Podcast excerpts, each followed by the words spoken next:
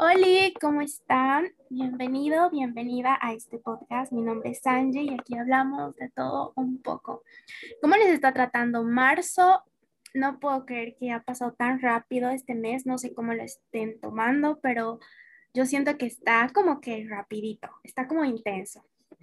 Y bueno, el día de hoy vamos a hablar de un tema que creo que es delicado, creo que es un tema de tomar conciencia y un tema tristemente muy común en el entorno, en la sociedad que vivimos. Y estoy muy emocionada por la invitada del día de hoy. Es alguien que amo mucho, que de hecho nos hemos hecho amigas muy rápido. Y ella se va a presentar, pero les hago así como una introducción. Y es que este tema surge ya que en nuestra defensa para taller de tesis, ella preparó este tema y cuando yo lo escuché fue como, wow, y no sé qué. Y es como algo que, que ya como lo he estudiado, supongo que en un futuro lo va a estudiar a más profundidad, pero como que se la sabe. Así que no solo nos va a contar sobre teoría, sino nos va a contar un poquito de ella. Y yo estoy segura que esto les va a ayudar como que ser consciente, concientizar, tal vez yo siempre hablo medio raro a veces, pero no sé, estoy muy emocionada por esto y realmente espero puedan disfrutar este episodio. Así que sin darle más vueltas, ella es Andrea Nicole, yo le digo Andy. Y no sé, preséntate primero, Andy. Hola, hola a todos los que estén presentes escuchando este podcast. La verdad es que sí, estoy muy emocionada también por, por estar aquí, por esta invitación. Como decía Angie, eh, mi nombre es Andrea Nicole. Nos hemos conocido en la universidad con, con Angie y sí, nos hemos hecho amigas demasiado rápido y diría yo que muy, muy unidas. Así que, bueno, el tema eh, que vamos a estar hablando es sobre el abuso sexual. Eh, creo que es un tema muy delicado, es un tema muchas veces a tomar con pinzas, ¿no? Como se dice, pero creo que es muy importante hablar al respecto y conocerlo. A mí me, me pone nerviosa, pero empezar como que por una definición en general, de acuerdo a todas las bibliografías que has leído, ¿cómo se define un abuso sexual, Andy? A ver, para empezar, eh, como, como les comentaba, en realidad no soy experta en este tema. Eh, sí, sí me gusta mucho, es un tema que, que, me intriga, la verdad. Todo esto empezó, o sea, mi interés por este tema porque, mm, bueno, para hacer mi titulación en mi carrera de psicología, tengo pensado trabajar un proyecto de intervención psicosocial, ¿no? Así está llamado. Justamente está queriendo abarcar la prevención primaria sobre abuso sexual dirigido justamente a padres y a tutores, ¿no? De menores de edad. Em, y bueno, creo que el abuso sexual es un tema difícil de tratar, como decíamos.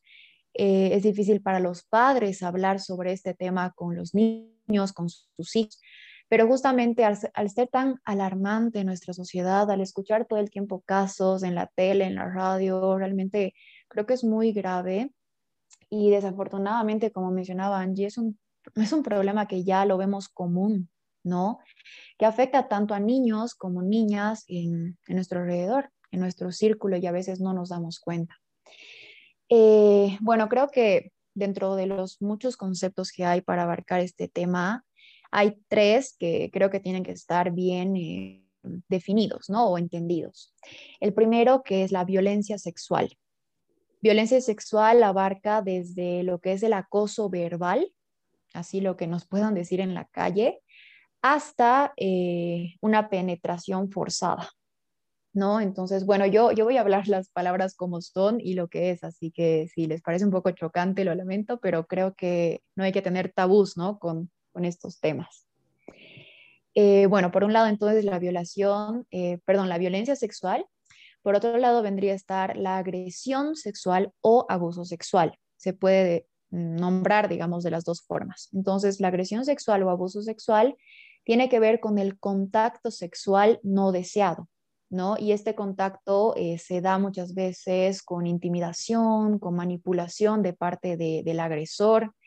Este agresor eh, ejerce fuerza o presión, ya sea física o emocional, hacia, pues en todo caso, hacia su víctima, ¿no?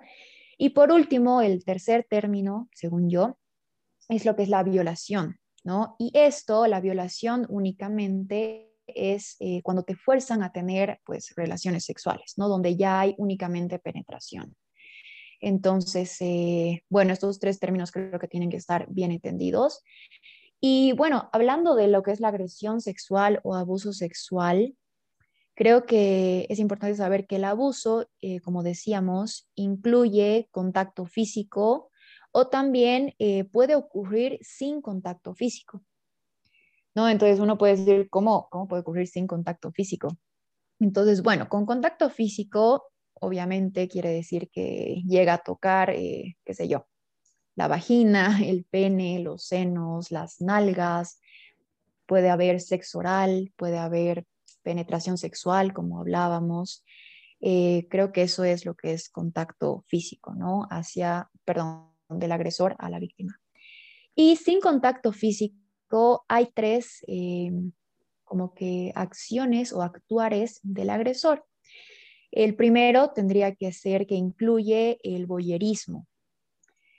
El boyerismo quiere decir que mm, el agresor, digamos en este caso, eh, busca ver el cuerpo del de, eh, menor, en este caso, ¿no? Hablando de edad. Busca ver el cuerpo desnudo del niño o niña. En realidad, en pocas palabras, se excita viendo al menor de edad, ¿no? El segundo, eh, la segunda forma de que haya abuso sexual sin contacto físico es el exhibicionismo. Eh, es aquí donde el abusador muestra sus partes al menor de edad, ¿no? Eh, puede que no se toque ni nada, pero de alguna forma este, este agresor eh, qué sé yo, se desviste frente al niño o, cosas así. Y por último, eh, vendría a estar el tema de la pornografía, ¿no? que el agresor expone al menor a la pornografía. Entonces, bueno, como decíamos, hay tres términos que son la violencia sexual, la agresión o abuso sexual, la violación y bueno, que el abuso uso sexual puede darse con contacto físico o sin contacto físico. Más o menos va por ponerle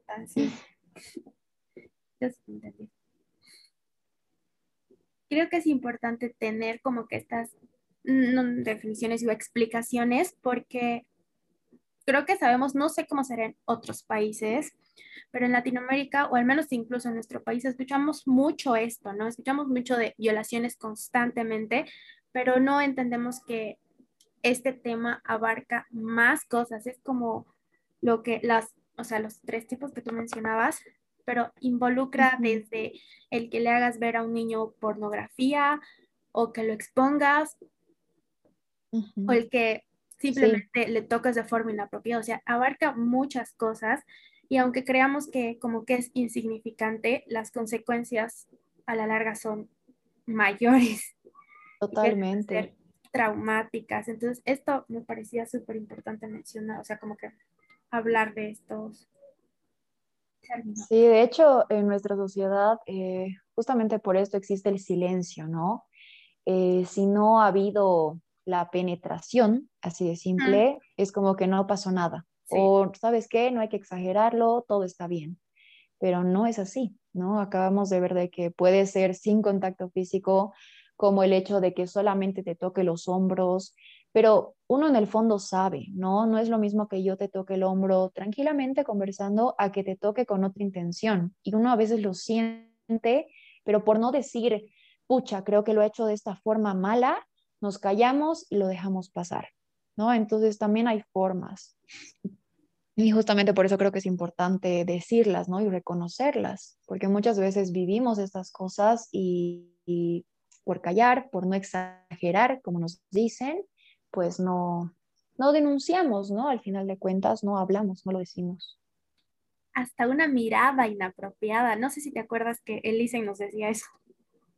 Sí, es cierto. Una mirada hacia una niña, un niño que sí, porque esto se aplica a ambos sexos, niños y niñas, pero igual eso implica, y creo que sí es importante. Andy, ¿qué te motiva?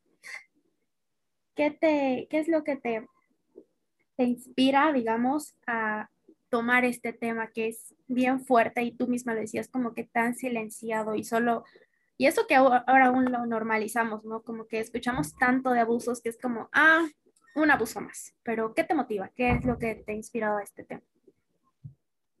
Eh, a ver, yo soy de mucho hablar, pero espero no extenderme tanto. a ver, voy a ser sincera contigo y bueno, con los que están escuchando este podcast. Eh, son muy pocas las personas que saben esto, pero supongo que ya los que me conozcan y están escuchando, pues entenderán. A ver, eh, em, yo, he vivido, yo en realidad he vivido eh, por varios años lo que es el abuso sexual. En algún momento espero sacar a la luz mi experiencia respecto a este tema con detalles, fechas, con los acontecimientos que he vivido, etcétera, ¿no? Pero para no alargarme mucho, eh, lo voy a resumir más o menos así. Em, yo era chiquita cuando conocí a mi agresor. Eh, bueno, quiero decir que fue muy difícil para mí lograr identificarlo de esta manera, ¿no? Como lo que es un agresor. Mm, yo tenía alrededor de 6, 7 años cuando lo conocí. Él era muy cercano, era atento, era cariñoso y llegó a cumplir prácticamente para mí el papel de padre. Eh, yo lo veía así y él siempre me hizo creer que eso era y que yo era su hija. Em, cuando empecé a entrar a la adolescencia, más o menos a mis 12, 13 años, la relación fue cambiando, ¿no? Y sus actitudes también a ver, no voy a entrar en detalles ni en las escenas específicas, pero en estos años yo viví prácticamente manipulación emocional, pero terrible, que llegaba incluso al punto en que si alguien me preguntaba, oye, ¿por qué tu papá hace tal cosa? Yo cortaba de repente, ¿no? O sea, ¿por qué tu papá te dice tal forma? Y yo realmente me sentía cuestionada, ¿no? Por, o sea, me molestaba que cuestionen las acciones que él podía tener yo me acuerdo que me enojaba y defendía, a ver, defendía como que con espada y cuchillo, ¿no? A esta persona.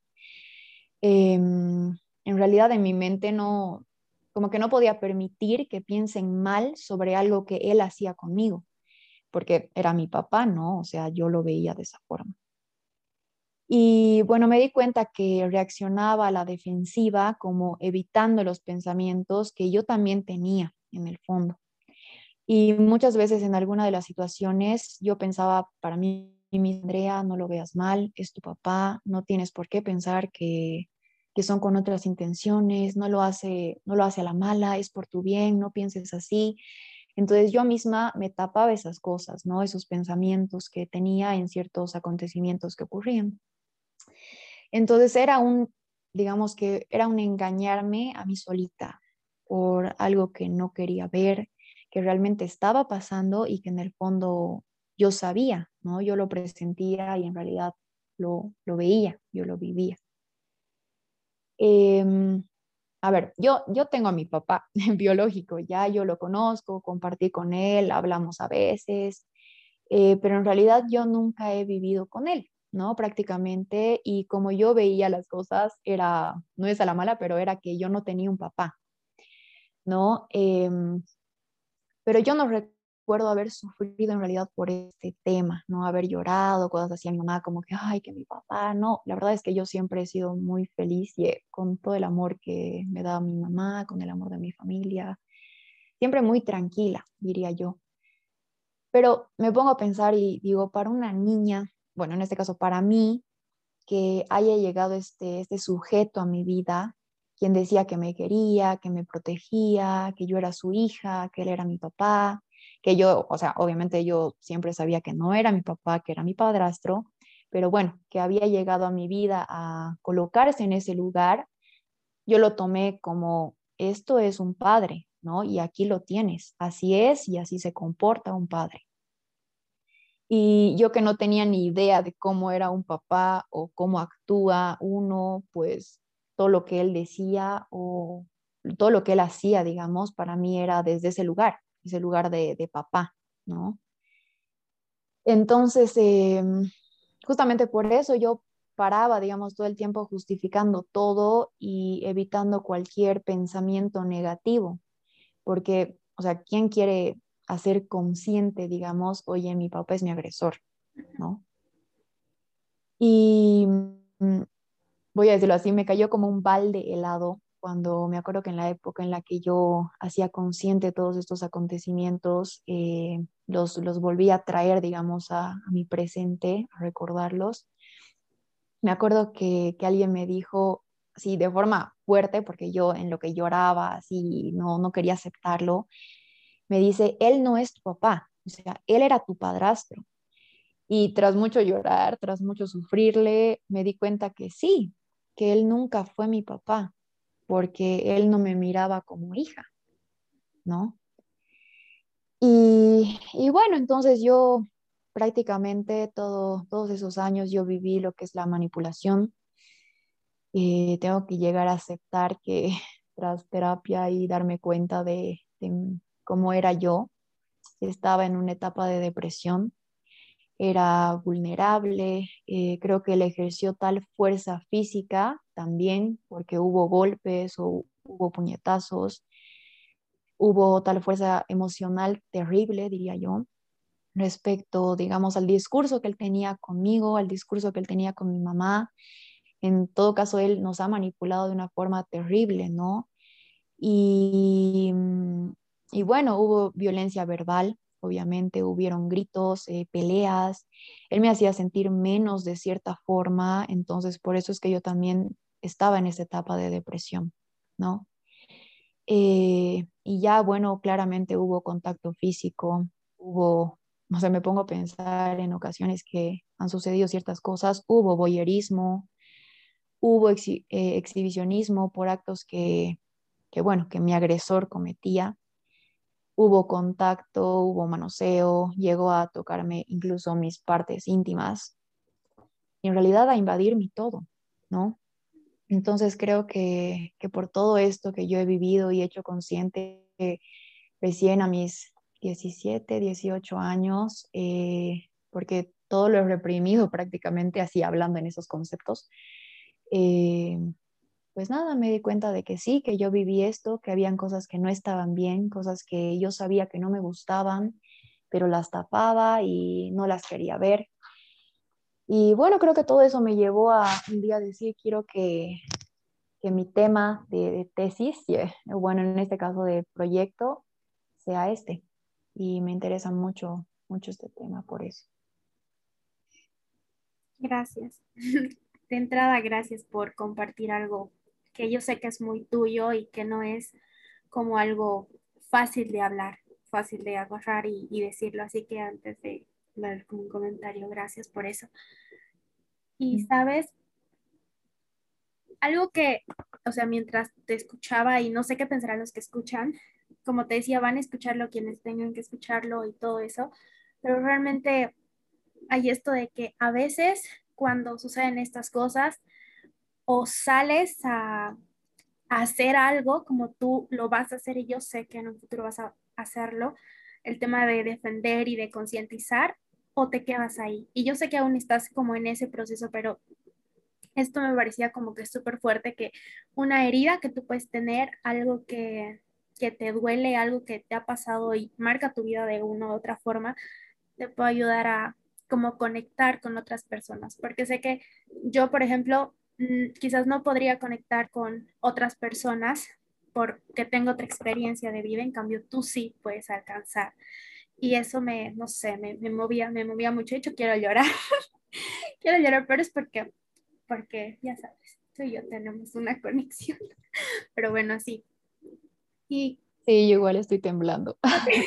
no sé, como que muy emotivo estoy ya, pero bueno. Y o sea, ya que, o sea, nos has contado cómo te ha hecho sentir esto, pero ahora, ya que como nos has contado lo de antes, ahora cómo te sientes al enfrentar esto, esta nueva realidad con todo esto que, como tú decías, se vino como balde de agua fría tan fuerte Mm. de hacerlo consciente de alto, esto no era normal, esto como era una violencia, no era abuso. Mm. Sí, bueno, em, bueno, actualmente, digamos, me encuentro en un proceso legal. Eh, me acuerdo el día en el que yo le conté a mi mamá, eh, de hecho, es muy raro, pero estábamos almorzando en un restaurante público, obviamente era mucho antes de la, de la pandemia, ¿no? Ya llevo con esto prácticamente dos años, ¿no? Es un proceso muy agotador, pero bueno, a lo que me voy es que me acuerdo de ese día, nos pusimos a llorar eh, y ese día ella me dijo, si tú quieres hacer algo, lo hacemos. O sea, tomando cartas legales, ¿no? Me voy a eso. Y yo me puse a pensar en, en, mis hermanos menores. Tengo un hermano menor y una hermana más chiquita. Me puse a pensar en los dos, me puse a pensar en mi mamá y me puse a pensar incluso en las personas que en el fondo lo rodean, ¿no? En, en las personas que se puedan topar con esta persona. Y yo dije, sí, o sea, quiero hacer algo no solo por mí, sino por a quienes les pueda llegar eh, esta, esta vivencia, ¿no? Que la verdad es que no es nada agradable. Como digo, ha sido muy duro, sigue siendo muy duro, es totalmente agotador. Eh, creo que es algo muy fuerte que estoy viviendo. Eh, no exagero cuando digo que no hay un solo día en el que no piense lo que he vivido. Eh, no sé, puedo estar viendo tele y pasa una escena no específicamente dura o fuerte, pero no sé, me hace recuerdo el sillón donde, donde yo vivía antes y ahí pasaba algo, ¿no? Estoy, eh, bueno, actualmente estoy con mi pareja y no sé, estamos charlando y no miento, o sea, me toca, qué sé yo, me toca mi rodilla, como que haciéndome una caricia en la pierna y le digo, no me toques, porque al tiro se me viene algún recuerdo y me pongo a llorar.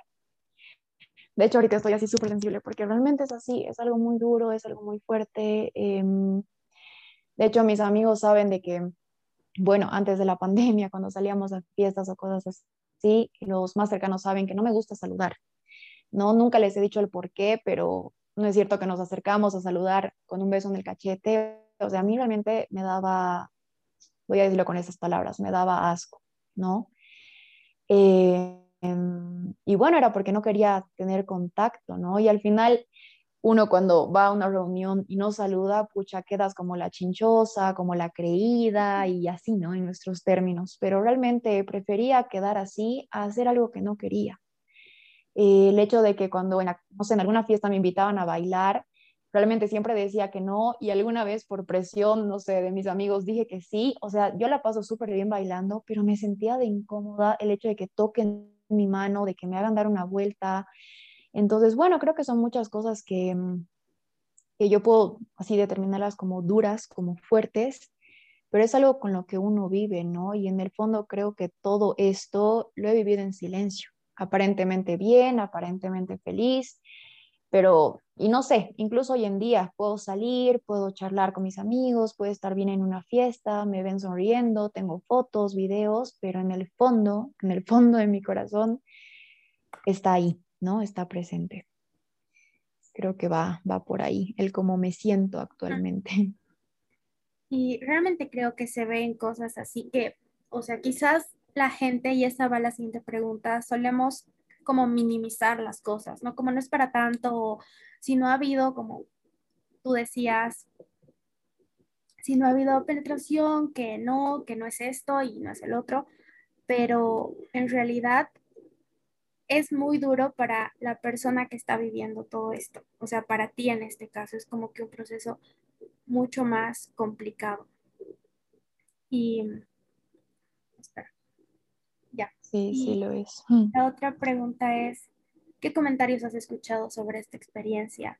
O sea, yo sé que quizás la mayoría de tus amigos sí te ha apoyado y todo, pero hay gente que ha minimizado las cosas, que ha minimizado tu dolor, por ejemplo. Eh, bueno, como comentaba al principio, eh, son muy pocas personas, de, de, verdad las tengo contadas con los dedos, eh, que saben este tema, ¿no? Y como tú dices, eh, obviamente la mayoría, qué sé yo, en el momento me dieron un abrazo, se pusieron a llorar conmigo, cosas así. ¿no? Por no haber sabido antes.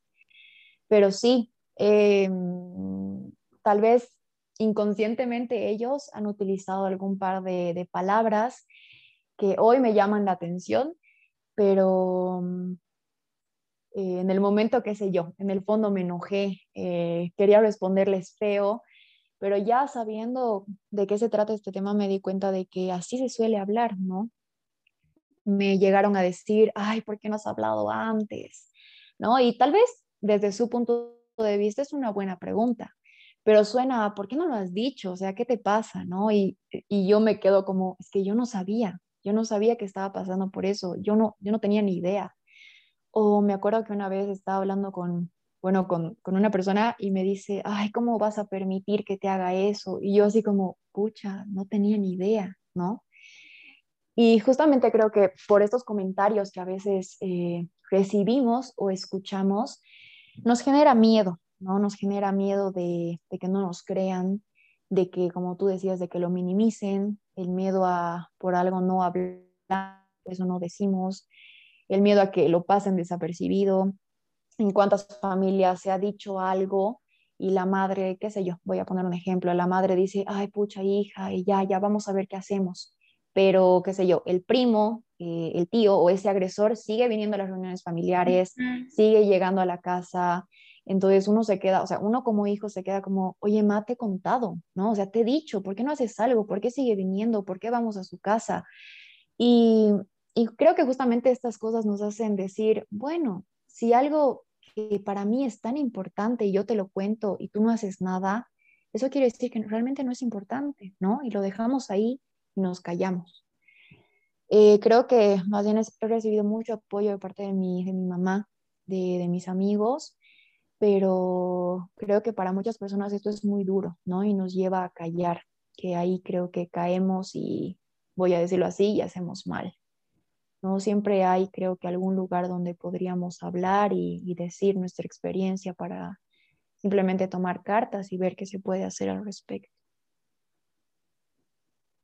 Wow, sí, yo esto de los de minimizar realmente creo que es muy de nosotros. No sé si decir de nosotros, pero muy de la sociedad o muy de quizás hasta reprimir nuestro dolor, porque, o sea, he escuchado tantos comentarios, aunque no haya experimentado algo como muy cercano, un montón de tipos de abusos súper normalizados o, ay, pero es que si no ha pasado esto, no cuenta, ¿no?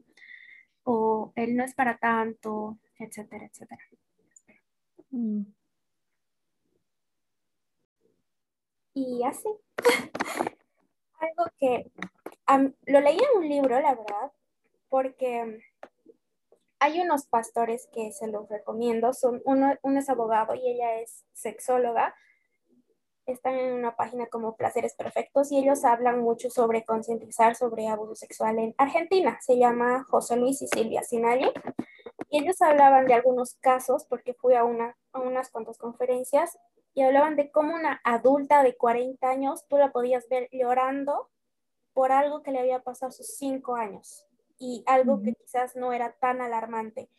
O de una historia de una chica que su vecino le, le daba dinero porque se levante su falda y eso ha llegado a traumar tanto su vida que tenía pesadillas, que tenía como estas sensaciones, así que realmente creo que este tema es bien fuerte y es como que son actos que el hecho de que tú decías como que no me gusta saludar, soy testigo de esto de Landy, de que sí suele como no querer que la toque, no sentirse incómoda. Y son cosas como que a veces tan chiquitas o que creemos nosotros que son tan chiquitas, pero tan significantes, no tan, tan fuertes para tu vida como para la vida de las personas que te rodean. Y esto va como que mi pregunta. Más, bueno, sí, es como una pregunta reflexión, no sé. ¿Qué le dirías a las personas que han pasado algo similar, sea cual sea la magnitud, sea algo chiquito, algo grande, si han denunciado, si no han denunciado? ¿Qué es lo que tú les dirías desde, desde tu experiencia o desde tu proceso que puedes entenderlas mejor? Sí, eh, Bueno, creo que, como sabemos, cada caso es particular, ¿no? Eh, en mi caso, pucha, yo recuerdo, aunque esto suene muy extraño y me parece súper extraño en mi vida, pero yo me acuerdo cuando empezaba a crecer, una vez me dije a mí misma, em, si él intenta hacerme algo, yo le voy a decir a mi mamá. No, o sea, en mi mente era de apenas él intente algo, le voy a decir a mi mamá y no me importa si se tienen que divorciar. Eh, creo que esto nunca le dije a nadie, pero realmente he pensado eso alguna vez. Y ahora, o sea, donde me encuentro en este presente, digo, wow, he vivido tantas cosas y nunca dije nada, ¿no? O sea, nunca me di cuenta, pero sí han pasado. Entonces, creo que a pesar de que nunca dije nada, en el fondo yo sabía que algo no estaba del todo bien, algo no estaba del todo correcto. Había, y más que estar bien o mal, correcto o no, había algo que a mí me incomodaba. Y creo que eso es lo importante. Había algo que a mí no me gustaba. Eh, y creo que cuando no respetan eso, ya es algo alarmante, ¿no? O sea, a ver, lo voy a decir así. Em, por ejemplo, a mí él me decía que le dé besos en la boca, ¿ya? Eh, como saludo, como que así es la familia, que es mi papá, que no hay lío, pero a mí no me gustaba. Y yo me acuerdo que cuando yo lo reclamaba, yo le decía, o sea, yo siempre he sido una hija bien, voy a decir así, sumisa, ya bien de que hace caso a los papás y que nunca he hecho nada malo. Eh, realmente yo hasta que no he estado en la U, yo no salía ni nada. Entonces, yo me acuerdo que con una voz de, de, hija, de hija normal, o sea, de hija dulce me refiero, yo le decía, ay, pa, no me gusta mucho eso, como que me da vergüenza hacer eso. Me acuerdo que él se enojaba y me decía, ay, pucha, que eso es ser una maleducada, entonces ya ni me saludes, entonces siempre maximizaba las cosas, ¿no? Entonces a lo que me voy es que no se respetaba el hecho de que a mí no me guste, porque yo una vez le reclamé y le dije, ¿y por qué a mi hermano no lo obligas a que también te dé besos así? y me dijo, ay, no te metas, que él es niño, que no sé qué, y digo, guay, o sea, ¿por qué no se respeta lo que yo quiero, ¿no? Lo que a mí me guste o, la, o lo que a mí no. Entonces, me refiero a que aquí nos podemos dar cuenta de que sé que hay algo que no está bien, o estos pensamientos que yo no lo por tu bien, no, no pienses mal, Andrea, no, no vayas por, por esa dirección, ¿no? O sea, no lo tomes feo, no lo tomes mal. Entonces, cuando uno es capaz de ser consciente de esto, de que hay algo que no nos gusta, hay algo que nos, nos incomoda, hay algo que, que nos causa hasta, qué sé yo, un calosfrío, no sé cómo se dice, eh, creo que es importante hablar. No, aquí va lo que hablábamos hace rato, a veces nos da miedo hablar, nos da, bien, nos da miedo decir a nuestra mamá, a nuestros hermanos, a nuestra familia, pero siempre va a haber un lugar donde tú puedas ir a decir o denunciar el hecho, ¿no? Hay muchas organizaciones, hay muchas fundaciones. Eh, bueno, aquí tenemos el SLIM, que es totalmente gratuito para uno poder hacer nuestra denuncia. Entonces, bueno, y si al final realmente no, tú lo estabas exagerando, qué sé yo, eh, puedes, no sé, dirigirte a terapias, a por qué te sientes así, porque bueno, el hecho está en cómo uno se siente, ¿no? Cómo uno toma las cosas. Y uno, a ver, lo voy a poner así, uno no está loco cuando sabe que algo está mal, ¿no? Uno no por nada piensa que algo no le gusta, como Entonces, yo realmente lo único que puedo decir es que hablen. Si tienen miedo, pues acérquense a algún lugar eh, que les puedan dar mejor orientación, que los puedan ayudar y que incluso junto con ustedes van a determinar si aquí hay algo o no. ¿no? Entonces uno creo que siempre se siente bien cuando sabe que está haciendo algo correcto, porque es la verdad, porque es tu verdad y es importante para ti. Entonces, bueno, creo que, que me quedaría con eso, con el hecho de hablar, de no callar y si hay algo que te moleste, pues dilo. Al final es tu vida, es tu perspectiva y eso es lo que cuenta. Es esto de no están solos, ¿no? O no están solas. Porque creo que con el tema de la globalización también, con el tema de que ya hay como que más conciencia de algunas cosas, aunque creo que seguimos en la lucha, realmente no están solos y no están solas. De hecho, si estás escuchando este podcast, puedes saber que sí hay personas que pueden entenderte sin minimizar. Te pueden como que saber y puedes encontrar muchas herramientas, como Andy decía, como que aquí hay el Slim y hay otras. Realmente creo que este es como que bien fuerte, como que es un paso, pero es como que, no sé, súper importante en el proceso de sanar eso. Sí, sí lo es. Es importante sacar lo reprimido, aunque nos muchas veces no quería hablar, pero una vez que sale y eres consciente de esto, empiezas a trabajarlo, ¿no? Con terapias, eh, con charlas, empiezas a trabajarlo y de alguna forma, bueno, yo lo vería así. Creo que no, no hay forma de que puedas olvidarlo para siempre, pero sí sanarlo.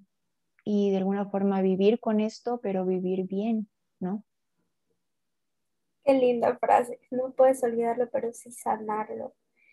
Y, sabes, Andy, yo sé que el que tú estés hablando de una forma pública y no a tus amigos, porque, o sea, no sabes quiénes van a escuchar esto, es un gran paso para ti, porque yo recuerdo que hace unos, bueno, ya los hablas, que igual voy a decirlo, hace unos años, creo hace un año, no sé, hace unos meses tal vez, tuviste una publicación de una chica que contaba una historia, o sea, contaba su historia y tú dijiste como, ojalá algún día pueda tener el valor de hacerlo y lo estás haciendo.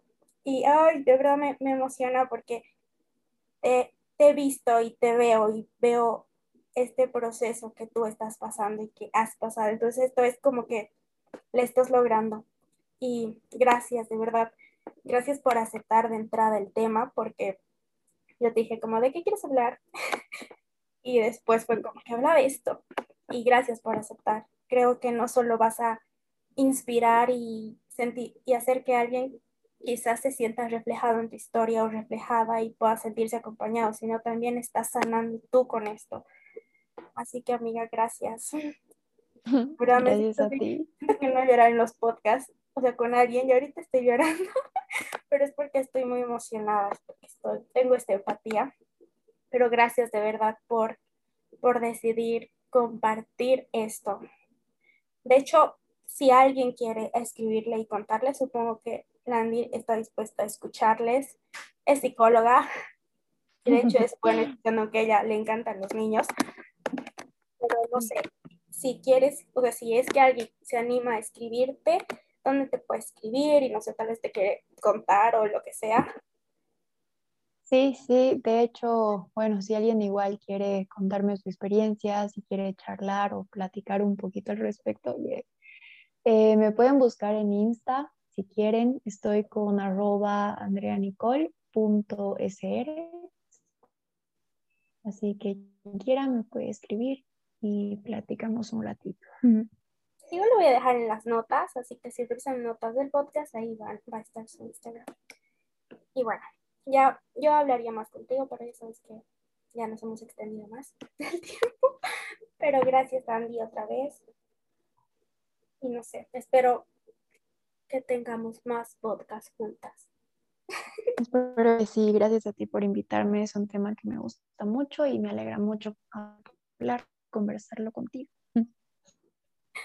Gracias. Entonces, gracias también a ustedes por escucharlo. Ya saben, estamos aquí para conectar, para abrir nuestro corazón y poder compartir con ustedes. Así que espero que les haya gustado. Por favor, charlen qué tal, escríbanle o escríbanme y cuéntenos lo que quieran.